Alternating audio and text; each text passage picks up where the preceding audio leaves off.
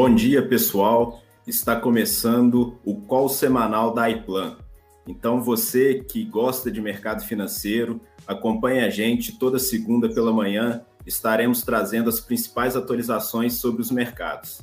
E para iniciar, vamos começar com o mercado de renda fixa. E para isso, eu convido o nosso especialista, Felipe Martins. Bom, Bom dia, dia pessoal. Bom dia, Matheus. Tudo bem? Beleza. Manhã de segunda-feira, vamos lá então conversar um pouquinho sobre o mercado, né? É, Para falar de renda fixa, a gente tem que voltar um pouquinho no tempo e entender de alguns aspectos da economia, mas sem complicar muito. Eu vou falar aqui de uma maneira bem simples. A primeira coisa que a gente está sempre olhando é a taxa básica de juros, né? a chamada taxa Selic, que a gente ouve falar aí bastante. Então, fazendo um retrospecto aí de mais ou menos um ano, essa a trajetória da taxa Selic, ela vinha numa trajetória de queda é, por uma série de fatores aí antes da pandemia, tá? Mas aí a pandemia acelerou essa trajetória de queda e fez com que ela chegasse no seu menor patamar possível. Né? Que, possível não, chegou no seu menor patamar da história. Foi de 2% ao ano aqui no Brasil. É, o Banco Central tinha um objetivo com isso, né, que era minimizar os efeitos aí dos fechamentos, dos lockdowns e tudo mais é, dar um pouco mais de estímulo para a economia ao mesmo tempo em que ela estava também parando por causa da própria pandemia. Só que parece que ele exagerou na dose e isso agora começou a cobrar um pouco do seu preço por meio de outra é, outra, outra métrica que a gente tem, né, também quando olha renda fixa e mercados em geral, que é a inflação, né, que a gente também ouve falar muito. Então, o que, que aconteceu? A taxa Selic ficando nesse patamar de 2%, 2 ao ano durante um bom tempo, é, trouxe um, um, certo estímulo e também muita, a, o próprio auxílio do governo, não questionando o auxílio em si ou não, mas uma, como uma forma de expansão monetária, que a gente diz, basicamente seria imprimir dinheiro, né, ligar uma maquininha e imprimir. É, isso fez com que a inflação realmente tivesse uma, uma, já uma expectativa de alta. No início desse ano, então, o Banco Central, que a grande função dele é essa, é controlar a inflação, então ele, digamos assim, acordou um pouco para isso e começou a voltar a subir essa taxa Selic para controlar a inflação. Mas, a, como muita gente diz aí, faz uma analogia no mercado, né, a inflação ela é um indicador atrasado e é meio que você tentar manobrar um navio, um transatlântico. Não adianta você virar o volante se ele não vai virar na hora, ele tem toda uma inércia. Então está começando a aparecer isso agora, e eu queria mostrar isso colocando um gráfico na tela. É, pronto, como vocês podem ver aí, tem essas barrinhas que mostram a inflação medida mensalmente, então temos aí desde abril do ano passado até hoje, né? Até hoje não, na verdade até maio, que foi a última medida, daqui a pouco já deve sair a de junho, e a acumulada de 12 meses, que é essa linha.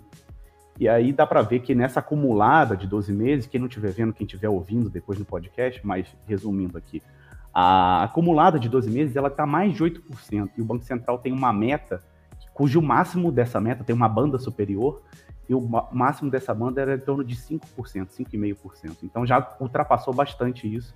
Então ele agora tem que acordar mais ainda para poder conter essa trajetória. Né? A inflação está aumentando e está acelerando, essa curva está ficando cada vez mais inclinada.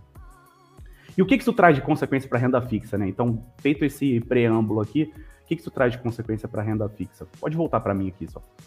É, agora a gente tem uma alocação, então, que a gente tem que realmente se proteger disso que está aparecendo, né, da inflação. Então a gente vai buscar ativos que paguem a inflação, a medida dela vem do IPCA, então vai pagar IPCA mais alguma coisa.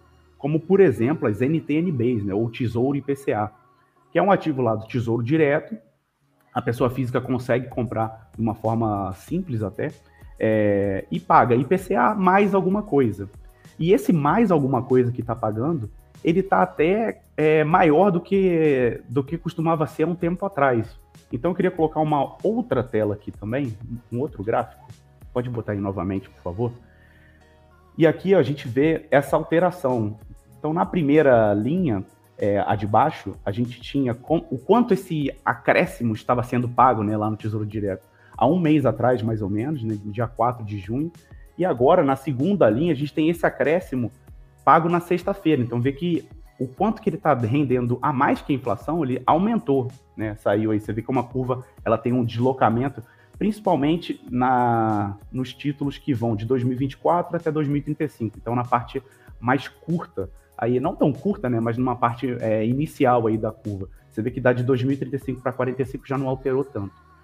Então, para resumir aqui, é, temos uma trajetória de inflação é, crescente e acelerando, um Banco Central que está atento a isso, então deve seguir elevando a Selic, a última elevação aí, né? Ele tem as suas reuniões para poder definir quanto que fica essa taxa Selic. É, a última reunião levou a Selic para 4,25. Existia já um consenso de mercado de que a Selic terminaria o ano em 6,5% ao ano de, é, no final de 2021 e ficaria assim em 2022.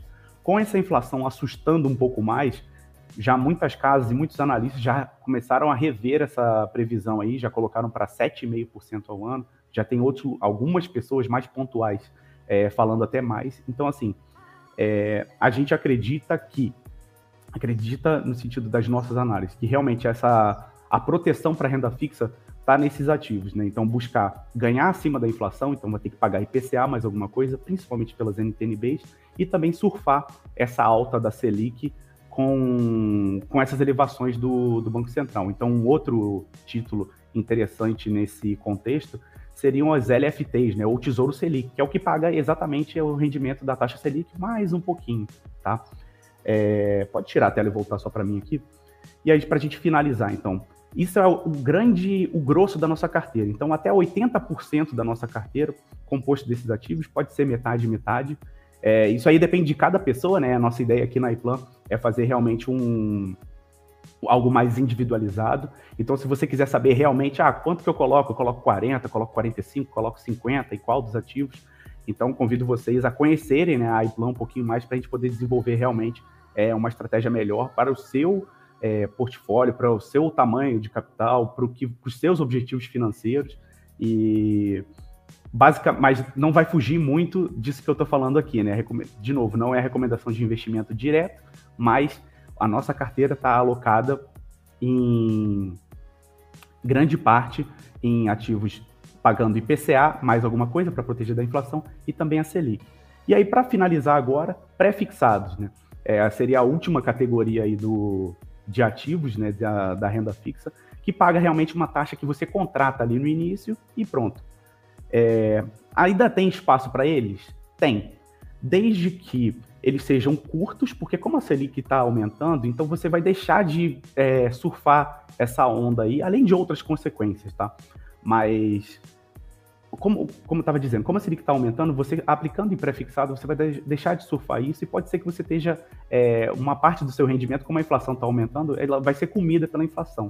Então, se a, du a duração dele, né, ou a duration, como a gente chama no mercado, for curta e a taxa também tiver boa, como tem em algumas plataformas, né? Então eu cheguei a ver, por exemplo, na sexta-feira, pré-fixado, pagando 11% para seis meses, o que é uma taxa muito legal. É...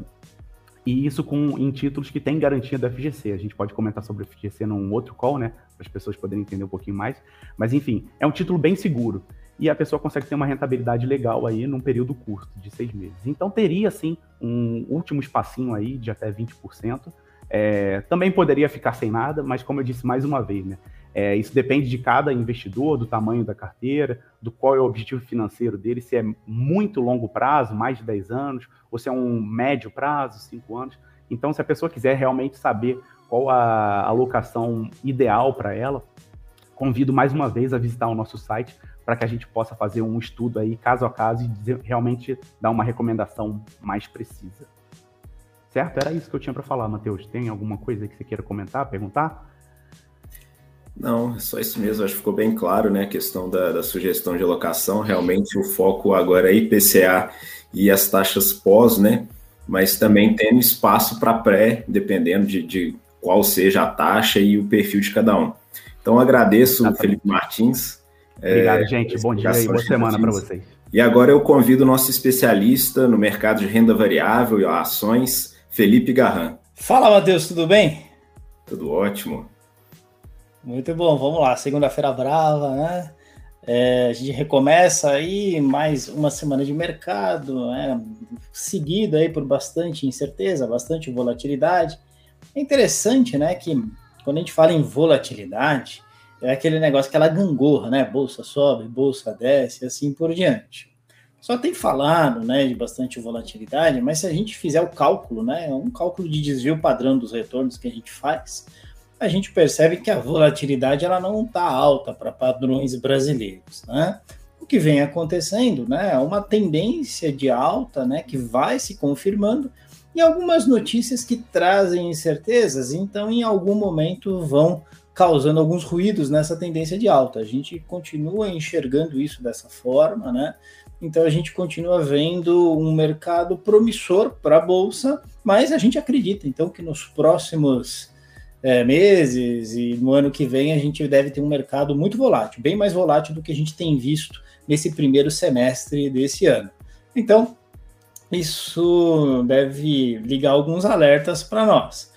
Principais alertas. Quando a gente olha para a bolsa, a bolsa tem se mostrado o melhor investimento de longo prazo de verdade, né? Mesmo no mercado brasileiro, que nem sempre foi uma verdade, mercado americano, essa verdade ela ocorre há décadas, mas no mercado brasileiro não vinha sendo uma verdade. A renda fixa ela ganhava da bolsa em períodos longos, quando a gente tinha taxas de juros muito altas. Não é o caso agora, então a gente sempre continua recomendando bolsa para aqueles investidores que têm um horizonte de longo prazo, né? aqueles investidores que estão acumulando capital para aposentadoria, para daqui 10 anos então se aposentarem, daqui 15 anos se aposentar, 20, 30 anos, sem dúvida uma parte desse capital deve ser alocado em bolsa. Qual é essa parte, né? O percentual que vai ser alocado em bolsa e em quais ativos, fundos de ações, é, ativos individuais, ações diretamente, propriamente ditas, né, estratégia, aí a gente faz uma análise individualizada. Então, eu queria lembrar que esse call que a gente está fazendo é um panorama do mercado de renda variável, na minha parte específica, mas que a gente está pronto para atender os investidores de forma individual, escolhendo os melhores ativos e também a melhor ponderação. Quanto do capital vai para a bolsa e indo para a bolsa, quais são os ativos recomendados na carteira. Então não deixe de procurar a gente lá no site da iPlan, iplan.com.br, e a gente pode dar, aí sim, uma recomendação adequada ao seu perfil. Por hora a gente vai seguir então com o nosso panorama, né? Lembrando, né, que o Felipe, Felipe Martins tocou né, nesse assunto, né, a questão da elevação de taxa de juros para controle da inflação, essa vai ser a tônica dos mercados nos próximos meses, então a gente vai estar sempre falando sobre isso. Isso começa lá no mercado americano, a gente vê uma forte tendência ao aumento da taxa de juros de longo prazo, né? A curva, a taxa pré-fixada de 10 anos, dos títulos americanos para 10 anos já vem subindo, né? Acredita-se que à medida que você tem uma recuperação no, na atividade econômica, isso vem acontecendo, liderado por China e Estados Unidos, Europa um pouquinho atrasada, até porque o cronograma de vacinação e reabertura na Europa foi bem mais lento do que nos Estados Unidos, mas isso já vem acontecendo lá. Economia se aquecendo fortemente nos Estados Unidos, né, nessa época pós-pandemia, os estímulos monetários do Fed vão sendo retirados aos poucos. E um desses estímulos era justamente ter uma taxa de juros baixa. Então, a taxa de juros lá deve crescer. Isso deve chamar capital para investir lá nos Estados Unidos, com uma taxa mais atrativa. E isso pode pressionar o dólar, na né, cotação do dólar para bem acima de R$ reais. É bem verdade que a gente tem um movimento contra essa tendência, que é o aumento das taxas de juros aqui no mercado brasileiro também, né? Então a gente já estima aí que essa Selic possa bater 7, 7,5% no final do ano, tornando então o mercado brasileiro mais atrativo para o investidor estrangeiro. O que, que isso faz? O que, que isso acarreta? Com que os gringos tragam grana aqui para o Brasil e trazendo dólar aqui para o Brasil, você aumenta a oferta de dólar no Brasil e isso deve ter um efeito de queda no câmbio. Então, entre um movimento de alta por conta do aumento das taxas de juros externas e um movimento de baixa do câmbio por conta do aumento das taxas de juros locais, a gente acredita que vai trabalhar com um dólar aí na casa de cinco reais, né? Um pouquinho menos, um pouquinho mais, mas não deve, é, no longo prazo, sair muito disso. Mas esperem volatilidade, né? Então a gente tem instabilidade política, a gente tem meio que uma coalizão buscando tirar o governo Bolsonaro, né? A gente vê uma instabilidade política é, grande, né? independente da sua visão do governo, né? a gente vê coisas interessantes sendo feitas na área de infraestrutura, a gente vê alguma possibilidade de reforma trabalhista e tributária, alguma, mas com baixa probabilidade. Então, isso podem ser eventos positivos. Por outro lado, como eu disse, a gente tem essa coalizão que, que traz essa instabilidade política. Né? Um país que derruba os seus presidentes via CPI a todo momento não é um país confiável e o investidor estrangeiro enxerga muito por esse lado.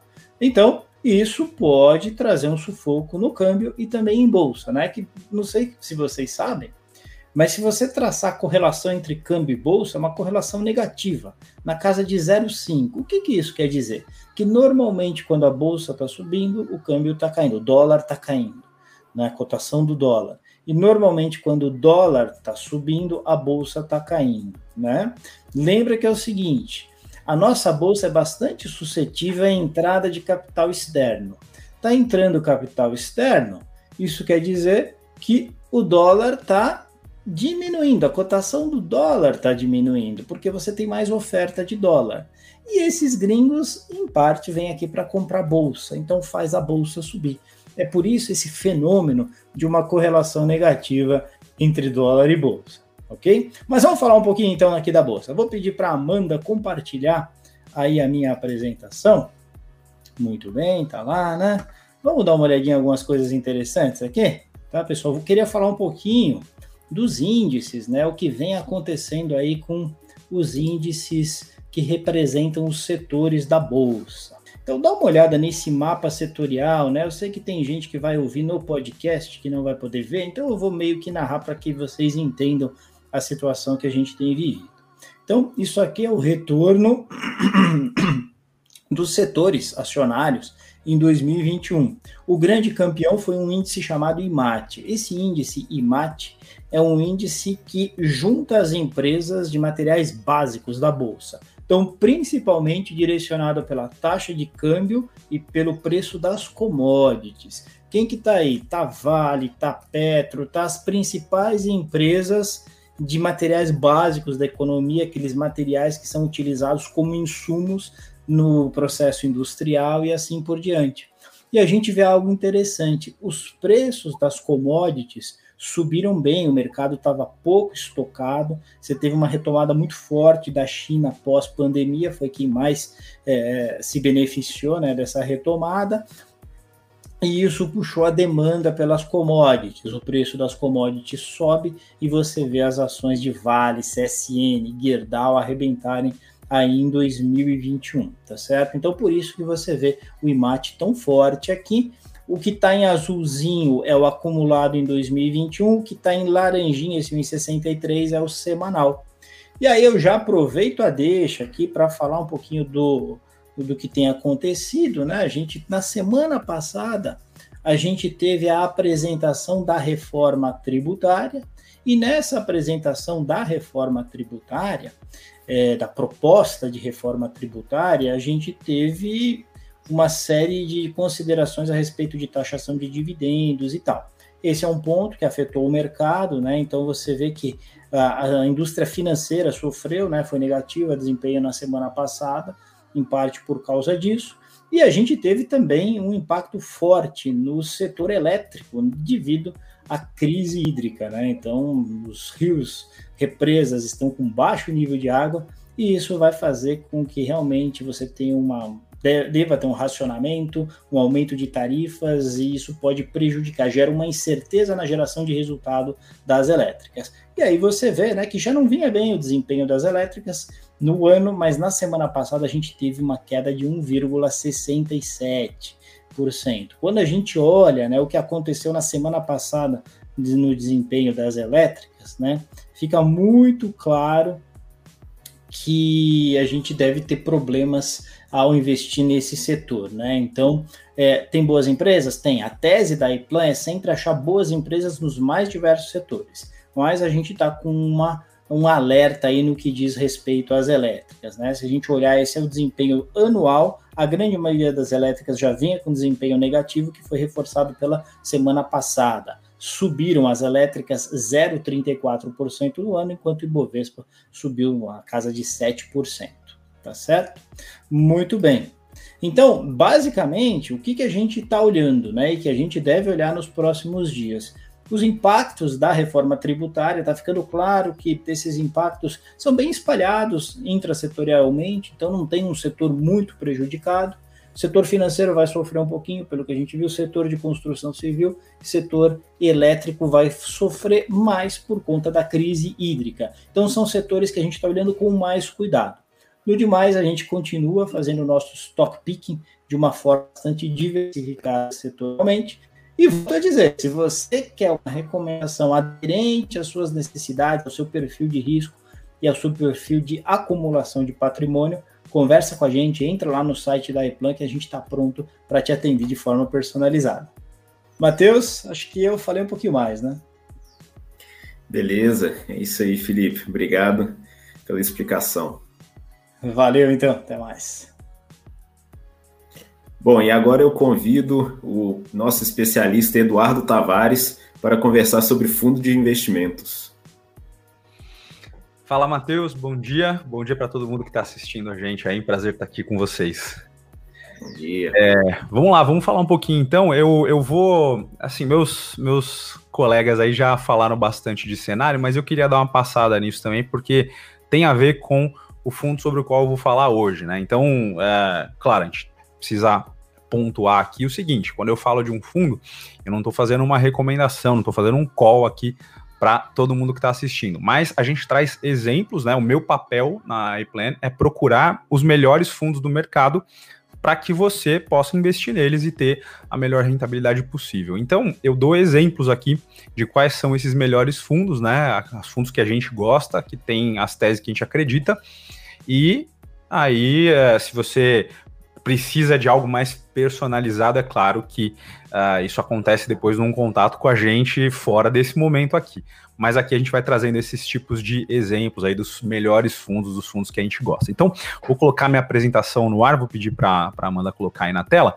Então, tá aqui, né, nosso call semanal, deixar eu achar ele aqui, que eu tô com eu, eu, tenho um problema aqui, Matheus. Eu fico com 1 milhão e 500 mil abas abertas, e aí eu vou me perdendo aqui, né? Vamos lá então. É, falar rapidinho do cenário, porque os Felipes já falaram sobre isso aí, né? Mas a gente tem aí para cenário global, né? Essa, essa questão do reajuste dos discursos, né? Por quê? Porque é, desde que começou a pandemia, era natural que a atividade econômica desse uma, uma, uma, uma esfriada, né? E aí a gente teve muitos países é, dando estímulos para as economias, né? É, inclusive estímulos monetários, estímulo via Banco Central, baixando juros né, e colocando dinheiro na economia.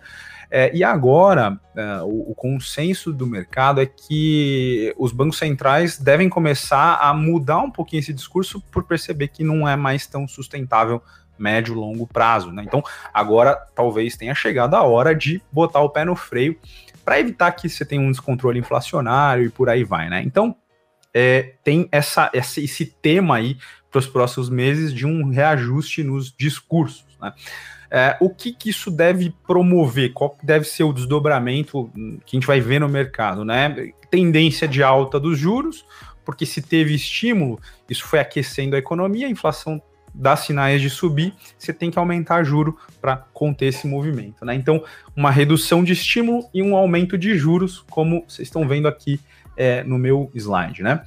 É, Claro que, como o Garran mencionou, quando a gente tem, o Martins também, né? Quando a gente tem aumento de juros, isso vai mexer com moeda, porque à medida que os bancos centrais vão aumentando juros, os títulos dos países vão ficando mais atrativos, vão ter uma rentabilidade melhor. Isso pode mexer com o câmbio.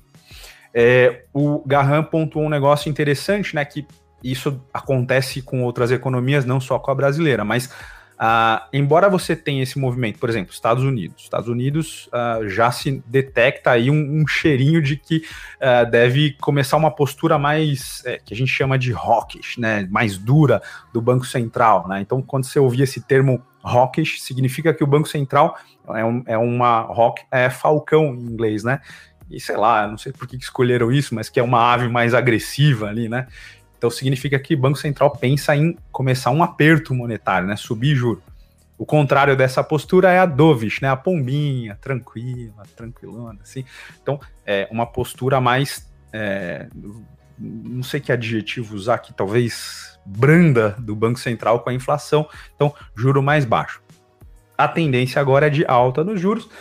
Aí, Estados Unidos aumenta juro. O que, que, que, que o investidor pensa? Putz, título do do país é, é o mais seguro do mundo e agora está pagando melhor, vamos para lá. Mas aqui no Brasil, subindo o título público também, chegando aí a 7%, como o Garran comentou, isso também atrai investidor, né? Então tem essa, essa briga aí é, cambial, né? E, e, aí o preço das moedas deve, deve corresponder a isso e oscilar.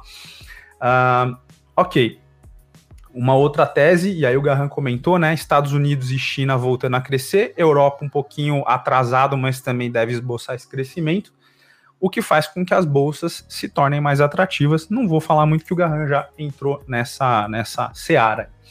É, Para Brasil, meus colegas já falaram, né? Então a gente teve atividade econômica vindo acima do esperado, é, o PIB trimestral surpreendeu o mercado, o que leva a gente a, a, pensar numa possível movimento de alta da inflação. Isso já está acontecendo, né? O mercado já vem falando disso já tem um tempo, a inflação subindo e não é à toa que a gente está vivendo um ciclo de alta de juros aqui do nosso Banco Central. O Banco Central deve continuar até chegar aí nos 7%, como o Garran comentou. Na Bolsa, o Felipe falou um pouco sobre isso, né? Mas o mercado está olhando é, com um otimismo, né, um certo otimismo para esse chamado call de reabertura, né?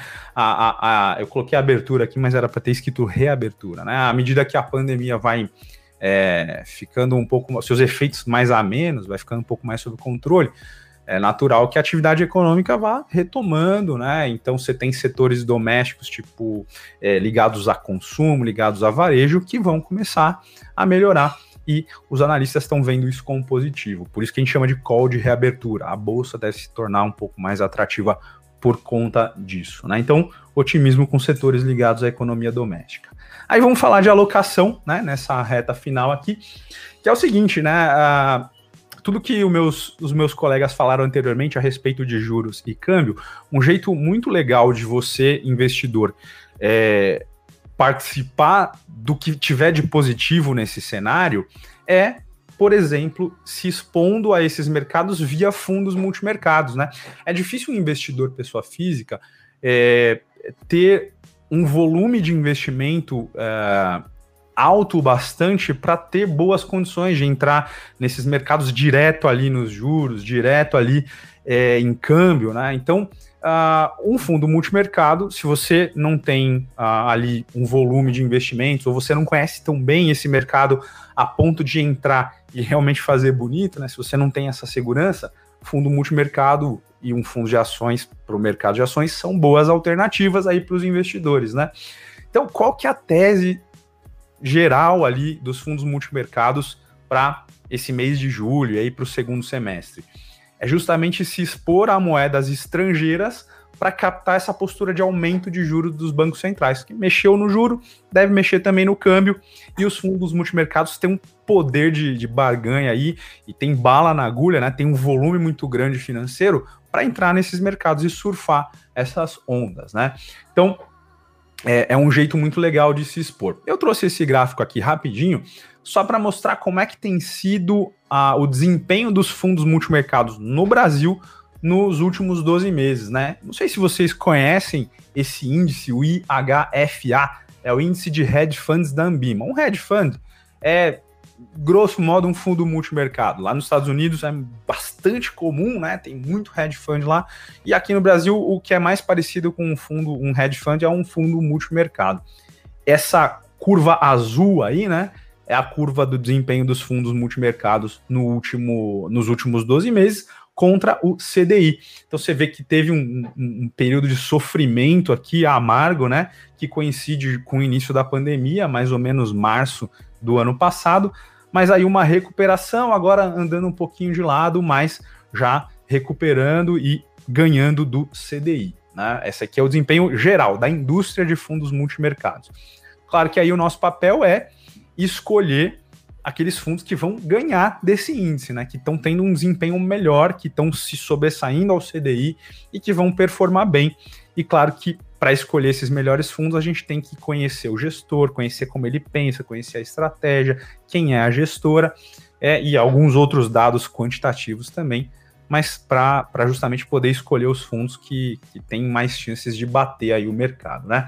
Eu queria falar de um fundo em especial, é, como exemplo aqui, que é um fundo da Quantitas. Quantitas é uma gestora lá do Sul, né, do Rio Grande do Sul, é, que atualmente tem um, um bi e meio sob gestão, né, e os gestores da Quantitas, uh, dos fundos de ações e multimercados, são o Rogério Braga e o Wagner Salaverri. São dois gestores aí que têm vasta experiência no mercado, né, eles estão aí há pelo menos 20 anos no mercado de gestão, é, juntos eles já tiveram sob gestão, somando o valor dos dois, mais de 100 bi na carteira, né? falando de quantitas e das experiências anteriores deles. Então são caras aí que conhecem muito do mercado, né? Passaram por instituições grandes, importantes é, lá no sul e também de projeção nacional, né? Então você tem a Cicred, você tem a Geração Futuro, uma corretora conhecida, né? Então são dois gestores aí bastante experimentados. E eu queria falar de um fundo específico deles que é o Quantitas Maiorca, eu acho que é assim que pronuncia uh, que é um fundo multimercados que justamente tá de olho nessas teses que meus colegas já levantaram, nessas essas bolas que eles levantaram para cortar aí, para a galera cortar. Então, o Quantitas Maior, que é um fundo multimercado, ele tem bastante alocação em câmbio e em juros, né? Uh, aqui algumas características, se você é investidor, está procurando um fundo, um fundo multimercado, quer conhecer alguns melhores, né? Então, de repente, você pode dar uma olhada nesse exemplo aqui. É, ele tem uma taxa de administração de 1,80%, que eu, Eduardo, acho que é uma taxa que é boa, é, é razoavelmente barata aí para um fundo dessas características.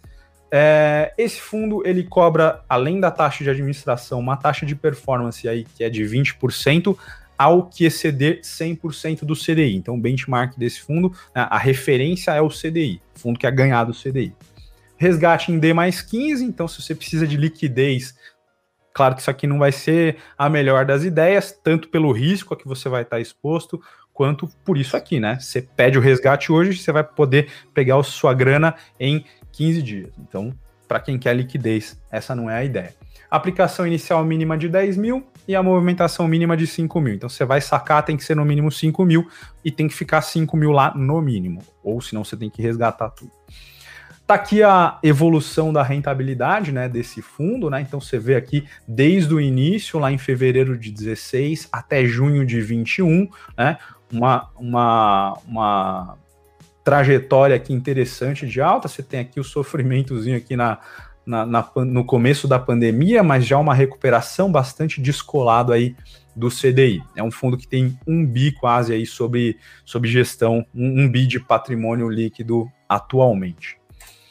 É, aqui rapidinho sobre o desempenho desse fundo, né? Em junho ele teve uma alta de 0,66 na cota uh, contra 0,35 do CDI. Isso equivale a 215% do CDI.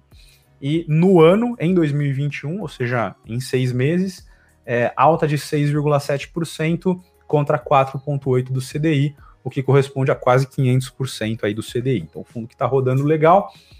E aí, para a gente acabar aqui, o último slide, as teses desse fundo, né? Pode ver aqui então, tese de bolsa, aumentando a alocação em ações brasileiras, né? Aposta em setores como varejo e consumo por causa do call de reabertura que eu falei. Juros Brasil, apostando aí é, em captar movimento de alta de juros. Então, eles estão olhando para parte intermediária da curva, pensando aí em médio prazo e pensando em movimento de alta.